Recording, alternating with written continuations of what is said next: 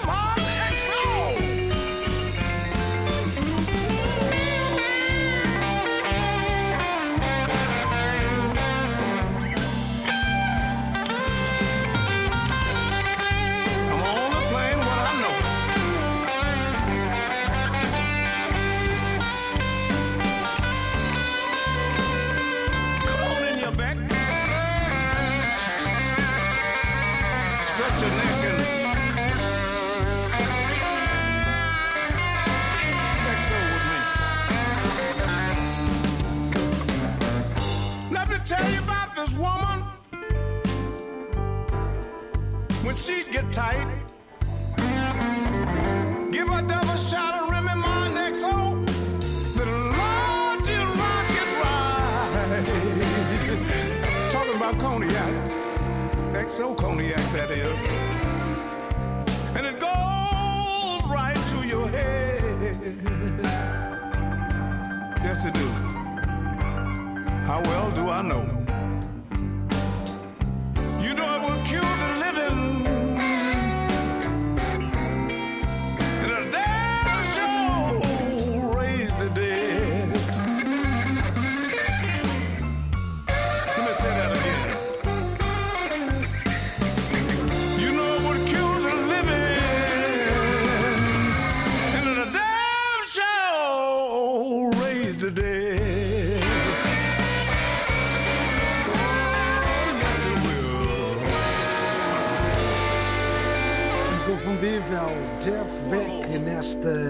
Emissão de hoje do Consultório Jurídico, aqui também com Kid Richard como convidado, e este conhaque, o tema trazido para hoje pelo Dr. Adriano Marlano. Boa tarde, bem-vindo a esta emissão semanal eh, do Consultório eh, Jurídico.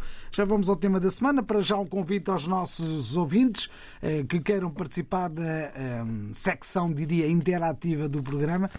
Podem fazê-lo pelas vias habituais, deixando mensagens no WhatsApp, o número de Portugal 00351 e depois 96 712 5572. 967125572 é o número de WhatsApp da RDP África e podem também agendar a vossa presença hoje aqui em 213820022.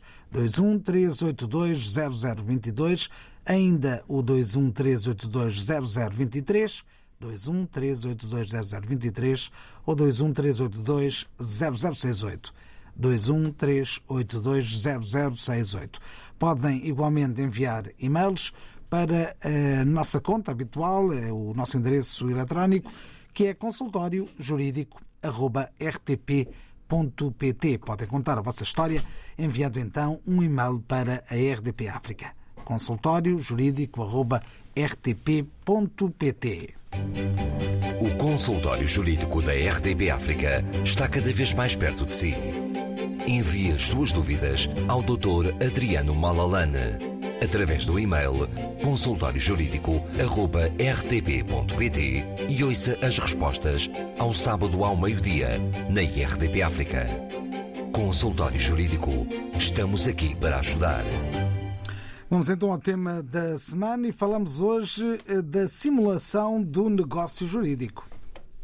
Bom dia. Uh, o tema do consultório jurídico, de facto, é simulação, portanto, é uma, é uma figura jurídica que está prevista na lei portuguesa, designadamente no Código Civil, chamada simulação. Então, vamos tentar perceber o conceito para depois passarmos a um caso concreto em que poderá haver esse vício num determinado negócio jurídico. De facto, o Código Civil prevê no artigo 240 a figura da simulação, em que diz que se considera simulação quando, por acordo entre declarante e declaratário, e no intuito de enganar terceiros, houver divergência entre a declaração negocial e a vontade real do declarante, portanto, e o negócio, nesse caso, diz-se simulado. Isto é, havendo uma declaração negocial entre dois sujeitos de direito, o que quer dizer que temos o declarante e o declaratário, são os dois sujeitos de direito que querem fazer um determinado negócio, mas por alguma razão qualquer entendem que aquele negócio que pretendem fazer pode eventualmente beneficiar alguém que não querem que seja beneficiado, então decidem fazer um outro negócio, negócio esse que é um negócio simulado. Portanto, aqui temos dois negócios. Temos o um negócio real, que fica dissimulado, e temos um negócio aparente, que é o um negócio simulado. E este negócio simulado é nulo, porque tem como finalidade, portanto, prejudicar ou enganar terceiro. Portanto, aqui estes dois declarantes, o declarante e o seu de, uh, o declarante do negócio e o declaratário estão em conluio, estão em conivência um com o outro e com isso prejudicam alguém. Tem, vamos tentar dar um caso concreto, porque este conceito jurídico é algo complexo, portanto, se descermos a um caso concreto, vai ser mais fácil percebermos o conceito. Bom, já explicamos aqui que quando existe um contrato de arrendamento, se o arrendatário, portanto o inquilino, estiver hum, a viver no arrendado há mais de dois anos, portanto o contrato está em cumprimento, o inquilino está a viver no, no locado, na casa arrendada há mais de dois anos, adquire um direito chamado direito de preferência na venda do locado, na venda da casa arrendada. E, por, um, por qualquer motivo, pode não interessar ao proprietário, ao senhorio desse imóvel, que o seu arrendatário o adquira por compra. Porque ao vender o imóvel tem que dar necessariamente o direito de preferência ao seu inquilino. Mas pode não convir que o inquilino adquira aquele imóvel. Então, acontece por vezes este proprietário, que ao mesmo tempo é senhorio, engendrar um esquema com o comprador para, em vez de vender o imóvel, que é aquilo que pretende fazer, faz-lhe uma doação. Ora, havendo a transmissão do imóvel arrendado do senhorio para terceiro, que aparece como donatário, como beneficiário de uma doação, o inquilino, o arrendatário, já não pode exercer o seu direito de preferência. Este é então o tema desta semana, em destaque a simulação do negócio jurídico. Como é que eu posso fazer para me legalizar? Um contrato de trabalho pode ser feito por um dia, pode ser feito por um mês. Existe liberdade na fixação do prazo de duração do contrato de trabalho. Consultório Jurídico. Podem continuar a ligar, a enviar os vossos e-mails para consultóriojurídico.rtp.pt, ligando para 21 382 0022, 21 382 0023 e 21 382 0068 para se inscreverem ou então deixando as vossas mensagens no WhatsApp, o 96 712 5572. Agora a música de Soraya Ramos com o Escalema. Baixa aí com os teus amigos, Oh my God! Parece que fizeste uma só vamos jogar. Para, para! Não sei se isso vai dar, Nem eu, mas vamos resolver. eu quero. O nosso amor não é de hoje, e mesmo que ele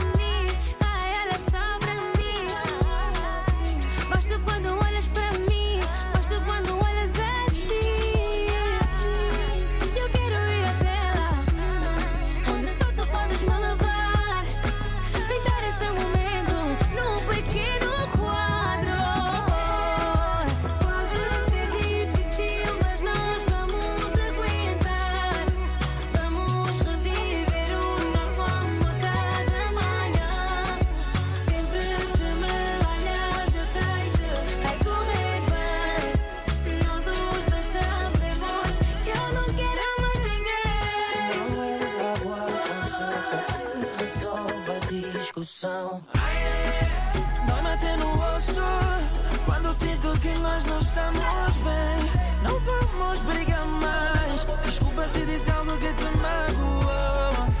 Mira que ele moé, mira que ele moé. E os dois, depois desta briga, fazemos as pazes. Amor, beijo daqui. Amor, beijo dali. Abraço bem apertado. Ninguém mais quer sair.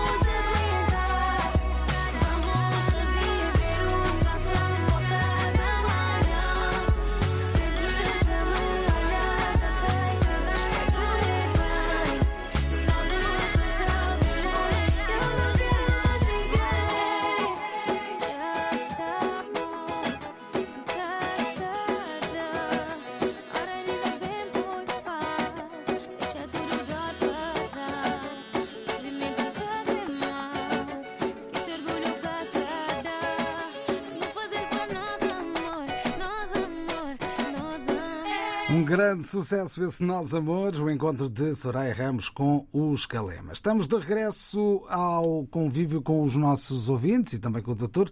Vamos responder às dúvidas eh, de quem nos liga eh, e que vem ao consultório jurídico. Vamos conversar com Helder Semedo. Bom, boa tarde, bem-vindo.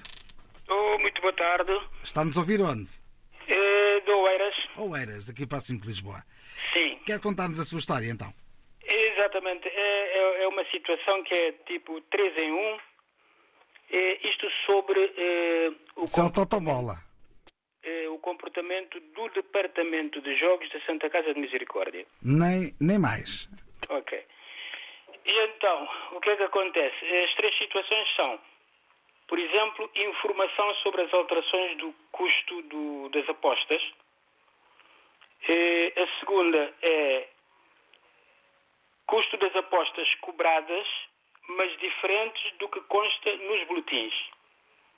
Terceiro, obrigatoriedade de apostar num concurso, no caso do Euromilhões. Por exemplo, qualquer pessoa a quem se pergunte quanto é que custa uma aposta do Euromilhões diz logo 2,5, mas não está correto. Uma aposta do Euromilhões custa 2,20 euros e obrigatoriamente, mesmo que a pessoa não queira, tem que apostar no milhão, que custam 30 cêntimos. Pronto, eu não sei até que ponto isso é legal ou não. É, Posso outra fazer-lhe uma pergunta? Eh, no formulário eh, que é preenchido do, do- da candidatura ao prémio, eh, vê um regulamento, certo? E no regulamento o que é que está escrito? Que é obrigatório jogar nos dois jogos? Exatamente, ou seja, eh, aí o apostador não tem hipótese. Se quer jogar no Euromilhões, sem querer jogar no milhão, não pode. Ou seja, quando joga no Euromilhões, obrigatoriamente está a jogar no milhão.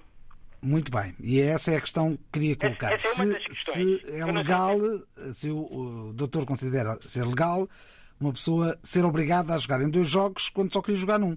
Exatamente. Antigamente podia-se jogar só num. E agora tem que jogar nos dois. Na é. Exatamente. E, e a questão do valor que muita gente não sabe, que o Euromilhões são 2,20 e o milhão são 30 cêntimos, o que faz 2, euros e 50. Agora, outra situação é, eu fui apanhado desprevenido que na semana passada, quando fui meter o Totobola, o valor eh, aumentou mais 10 cêntimos. Não se trata do, do aumento, mas trata-se da informação que não foi prestada. E até hoje continua, cada aposta do Totobola custa, no boletim, custa 40 cêntimos, mas hoje, quando se aposta no Totobola, paga-se 50 cêntimos por concurso. Uma vez mais, pergunto-lhe: no boletim, por preencher, está lá o preço? Está, está o preço, sim. Qual preço? Está o preço, 40 cêntimos.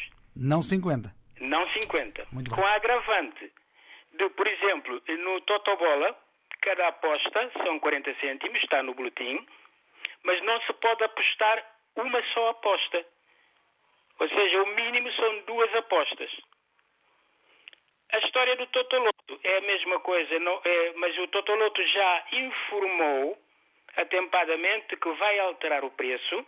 Portanto, quem jogar hoje, sábado, em vez de 90 cêntimos, pagará 1 euro. Houve um acréscimo de 10 cêntimos. Mas, no entanto, no boletim continua 90 cêntimos cada aposta. Eu não sei até que ponto isso é legal ou não. Por isso que é melhor que o Dr. Adriano Malalane para informar. Na prática, está a perguntar se é legal eh, usar boletins que estão desatualizados. Exatamente, porque, por exemplo, eh, De repente há um prémio para alguém e depois vão dizer que aquele boletim já foi ultrapassado.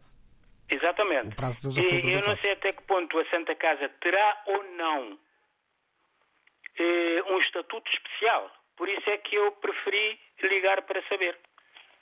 Muito bem, muito obrigado por ter ligado. Vamos tentar esclarecer a sua dúvida. Muito obrigado. Possível esclarecer hoje por algum motivo, eh, não faz mal, podem esclarecer no próximo sábado. Claro que sim, está sempre connosco, já percebi. muito obrigado por ter vindo ao consultório jurídico. obrigado. Doutor, vamos tentar aqui responder, nem que seja genericamente, à dúvida do nosso ouvinte. Sendo certo que se o, se o Nuno jogar no Totoloto ganha de certeza absoluta. Porque certeza. disse logo isto um. Eram, eram três em um, né? E disse que era Totobola. E, e é mesmo. acertei. E acertou, e acertou Totobola. Pois bem. eh, o nosso ouvinte, Helder Semedo, eh, tem razão no que está a dizer. De facto, eh, a Santa Casa da Misericórdia é uma instituição que é tutelada pelo Ministério dos Assuntos Sociais, portanto, o Ministério da Solidariedade e Assuntos Sociais.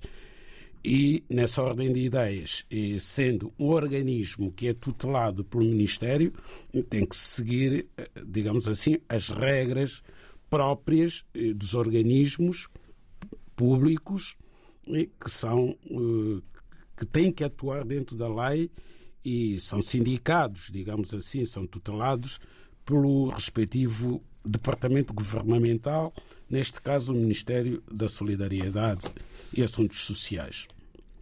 Ora, eh, o facto de eh, o preço de uma aposta eh, ter aumentado, neste caso o boletim que custava 40 cêntimos passou para 50 cêntimos, obriga naturalmente que todos os boletins já impressos com valor de 40 cêntimos sejam considerados obsoletos e sejam emitidos novos boletins com este novo preço que o apostador vai pagar.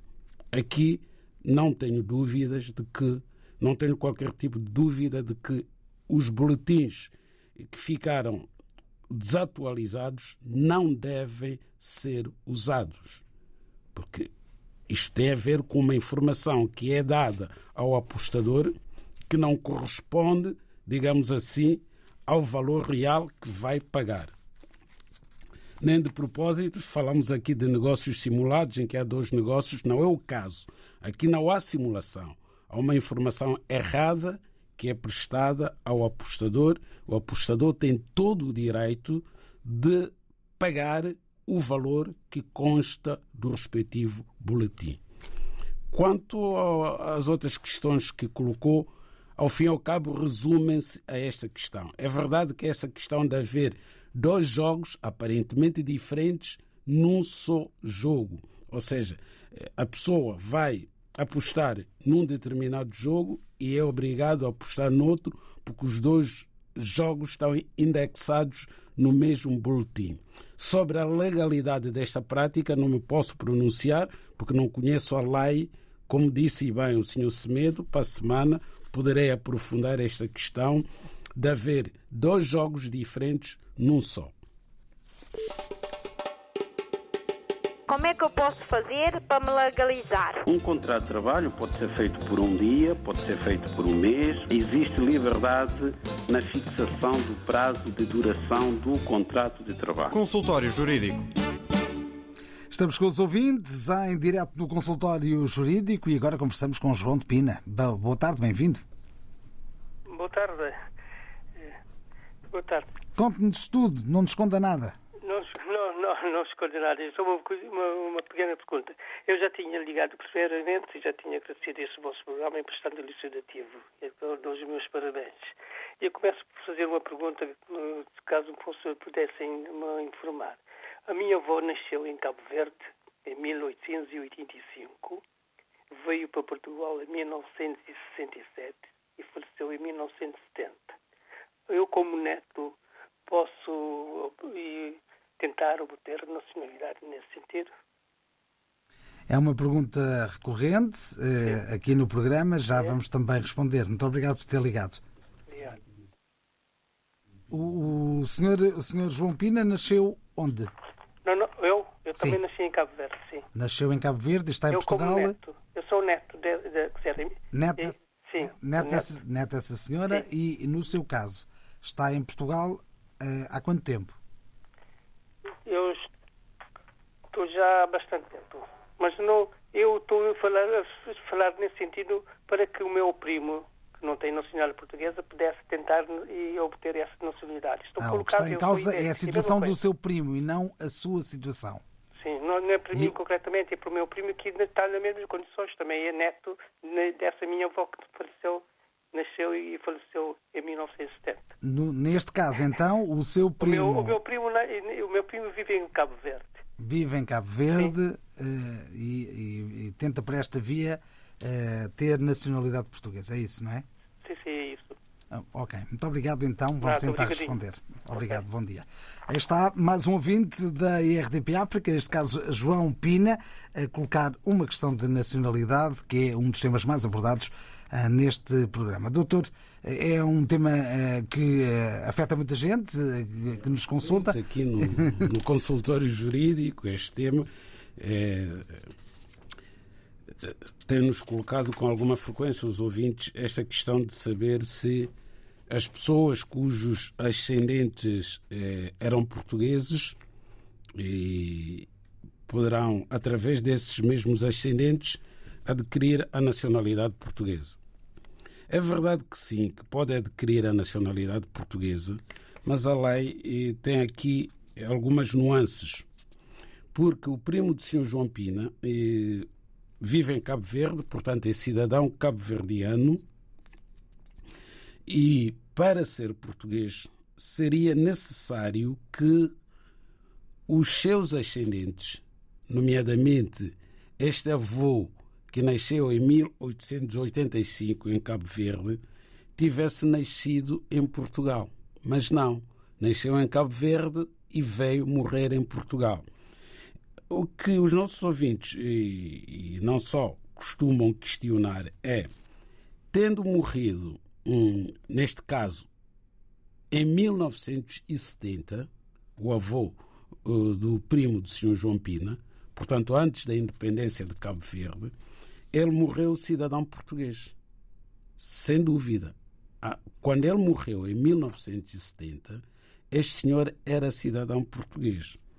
Mas, não obstante eh, ter morrido como cidadão português, a questão do Decreto-Lei 308-A barra 75 de 24 de junho, que vem dizer que as pessoas que nasceram nas antigas colónias só conservam a nacionalidade portuguesa se os seus ascendentes tiverem nascido em Portugal continental.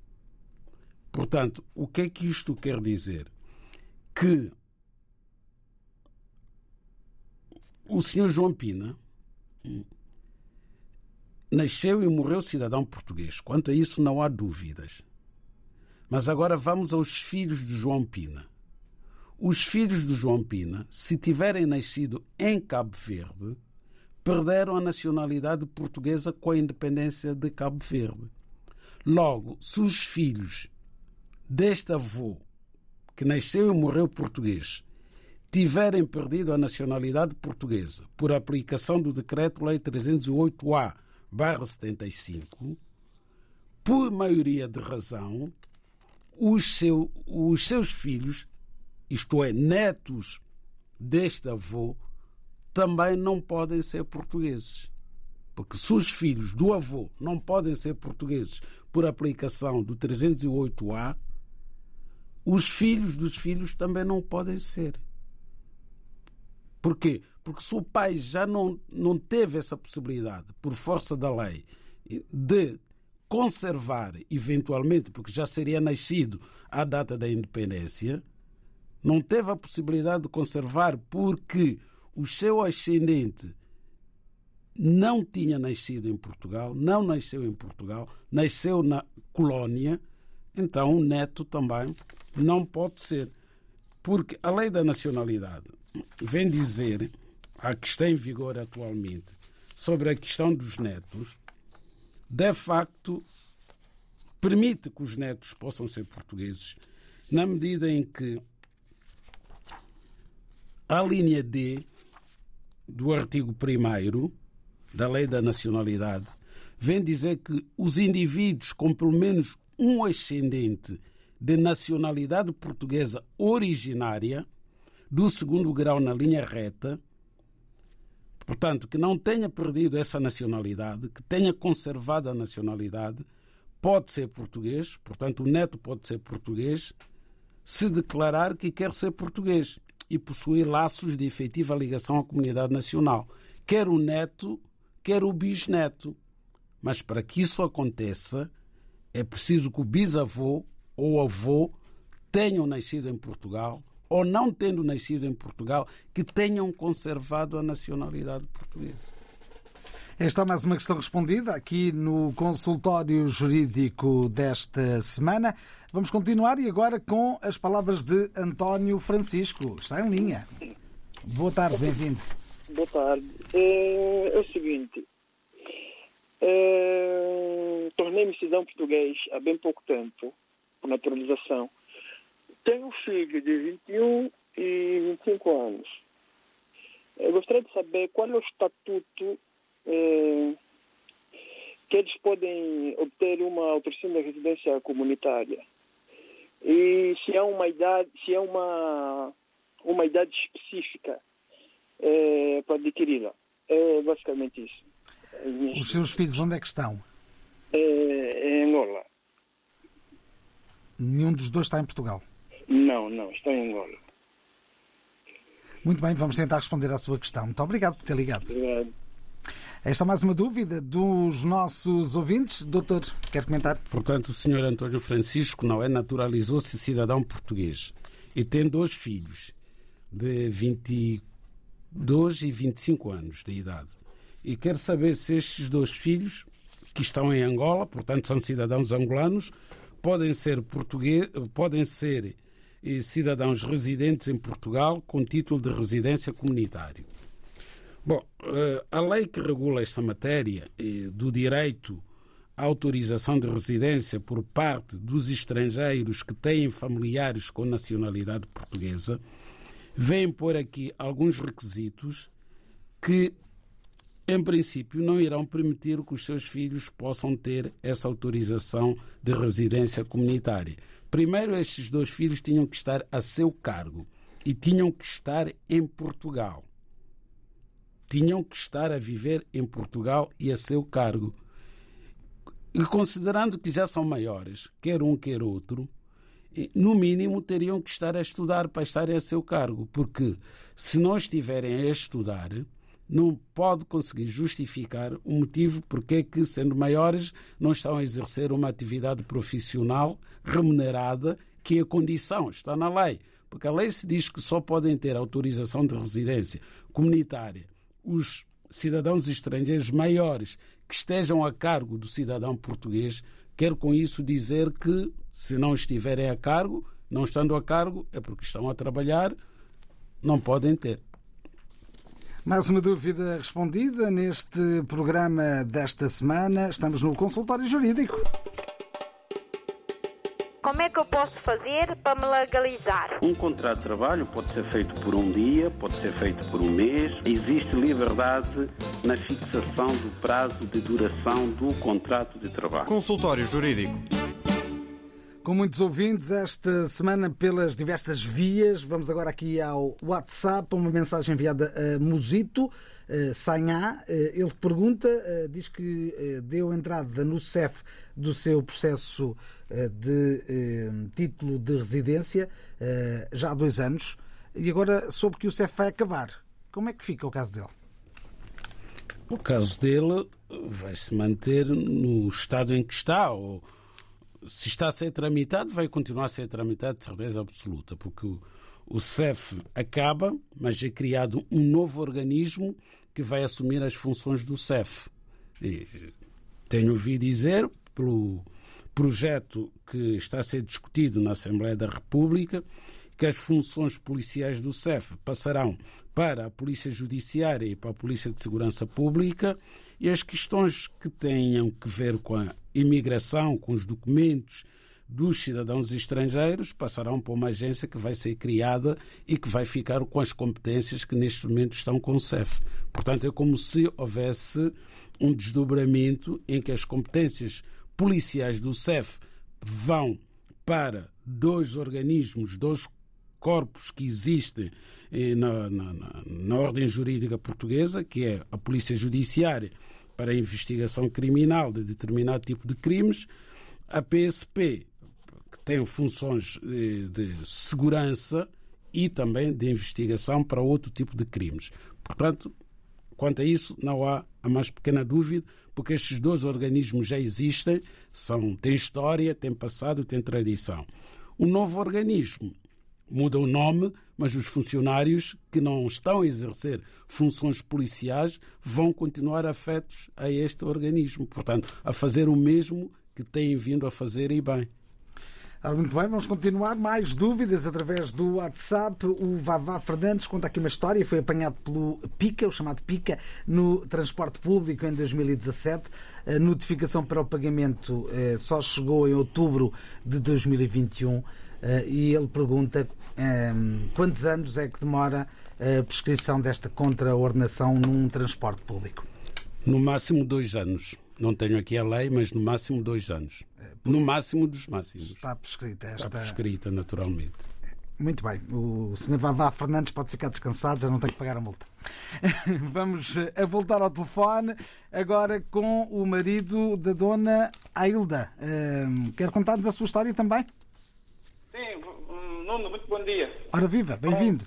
Yeah, bom dia também, doutor Malan, e um, um, um abraço bem forte. É, eu tenho só uma questão da minha esposa. Ela ela está de, tá de, tá de bebê, está grávida, né? Como diz. Então, ela tra trabalha na restauração e eu, e, como fica muito tempo de pé, ela tem um problema que dói, a barriga dói enquanto está a trabalhar. E ela, como é querida lá, na, lá no trabalho, o patrão não quer soltá-la para ficar em casa, ainda que tivesse uma férias sem salário, que, ou que fique em casa. Mas, mano, é como trabalhou, já, já fez contrato dois anos, duas vezes, está, está no caminho três vezes para renovar o contrato.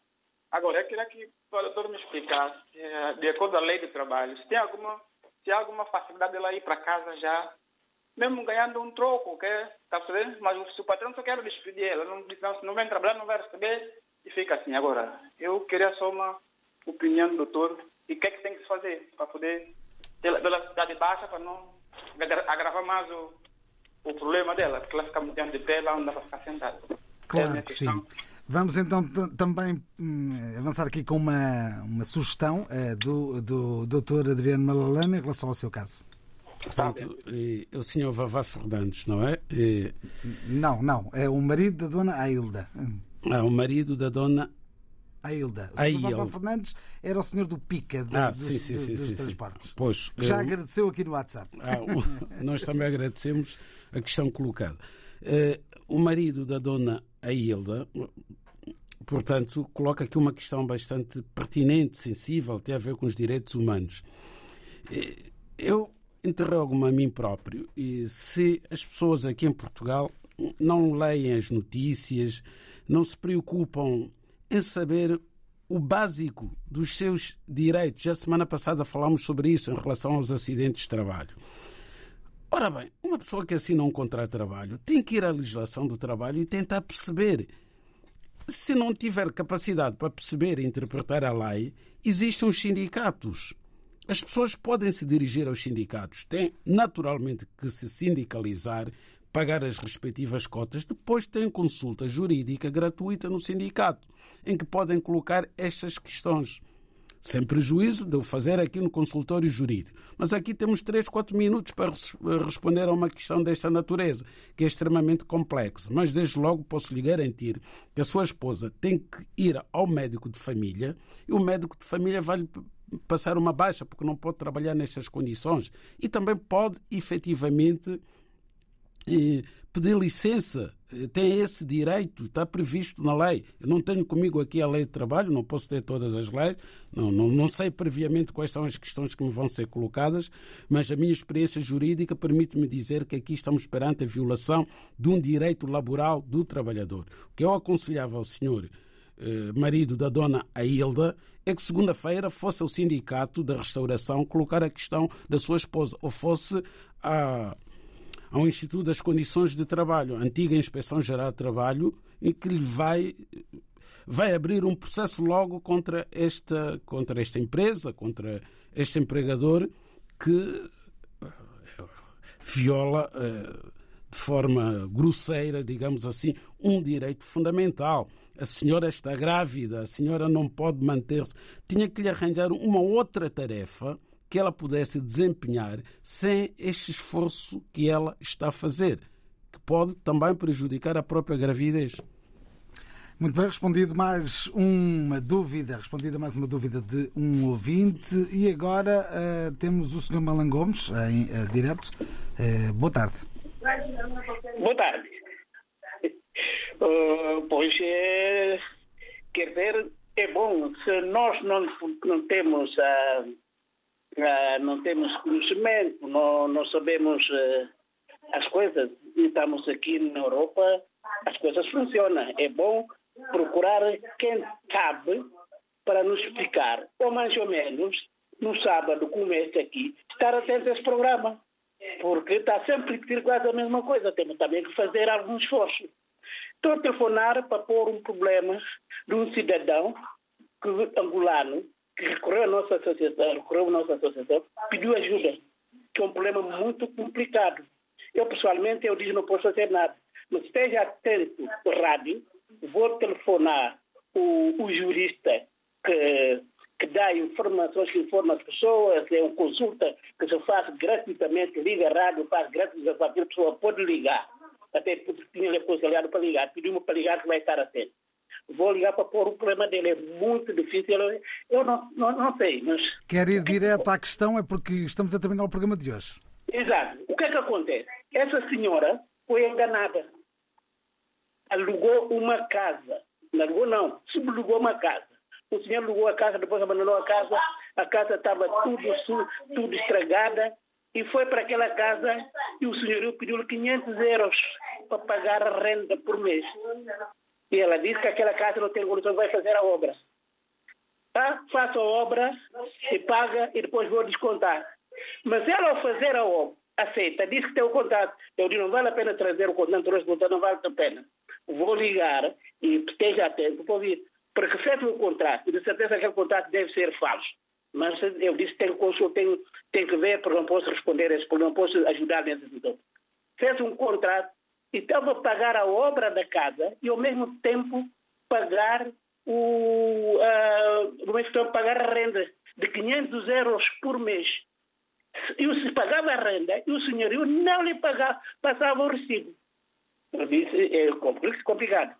E agora, o senhorio vende a casa e põe um problema, vende a casa e o, o senhor, o novo dono da casa chega, retira a senhora na casa, fecha-lhe a mobília, está lá em casa, não tem um sítio a ir, põe a casa do amigo. O que é que essa senhora pode fazer? Tem essa dificuldade para lhe passar a informação, de certeza vai ouvir. Olha, diga uma coisa, Sr. Malá, há quanto tempo é que a casa estava arrendada? Hã? Há quanto tempo é que estava arrendada a casa? Ele disse que já lá vai um ano, porque levou a casa e depois pagou, pagou a casa a calção, fui buscar a mãe Angola, trouxe a mãe e ficou lá com a mãe e está a fazer a obra, pus no problema que ia arranjar pessoas para ir estragar. Eu disse, eu não lhe aconselho. Muito bem, Sr. Malan, temos de ficar por aqui porque eh, para termos aqui um minuto para responder. Está bom, está bom, está bom. Muito obrigado por ter ligado. Seja obrigado. Obrigado sou eu. E continuação do bom trabalho. Obrigado. Doutor, vamos lá à resposta rápida. Muito rapidamente, aqui temos um contrato de arrendamento e benfeitorias feitas no imóvel pelo inquilino. As benfeitorias que foram feitas são benfeitorias necessárias, portanto, que nunca podem ser retiradas pelo inquilino. Logo, têm que ser pagas pelo proprietário. Esse é um aspecto. Mas um aspecto mais importante: a casa estava arrendada, foi vendida. Ora, o inquilino não tinha o direito de preferência para comprar a casa porque estava a menos de dois anos, mas tinha o direito da manutenção do contrato de arrendamento. Nunca devia ter saído daquela casa. Portanto, se puser uma ação em tribunal, pode voltar para aquela casa, porque o contrato mantém-se válido. Houve a transmissão da casa, o arrendamento também se transmitiu nas condições em que se encontrava. Mas isso é culpa das pessoas, porque temos falado desta questão do arrendamento variadíssimas vezes, já abordamos estas questões e continuam a não querer perceber o que é que a lei diz sobre os seus próprios direitos. E assim estivemos no consultório jurídico. Como é que eu posso fazer para me legalizar? Um contrato de trabalho pode ser feito por um dia, pode ser feito por um mês. Existe liberdade na fixação do prazo de duração do contrato de trabalho. Consultório Jurídico.